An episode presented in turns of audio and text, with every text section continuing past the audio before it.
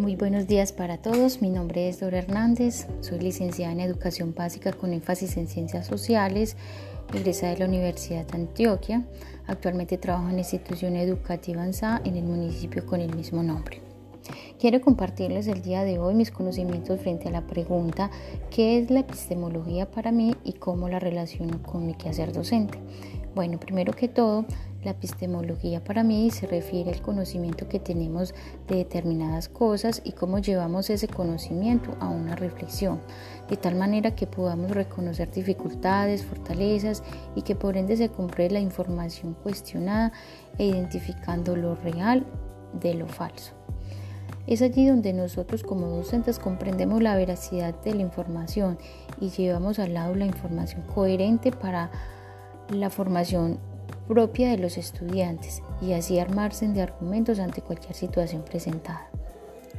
Es por esto que la epistemología es útil en nuestro quehacer docente, ya que nos permite hacer esa reflexión sobre la naturaleza del conocimiento en general y no, sobre y no solo sobre una disciplina específica.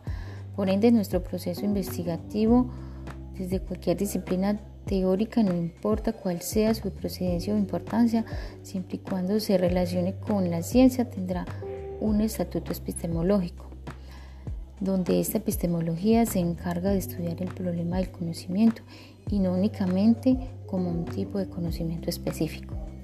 El conocimiento científico es definido como el estudio y el análisis de las realidades del mundo, donde las creencias juegan un papel importante ya que permiten realizar análisis de razonamientos que expresan el conocimiento.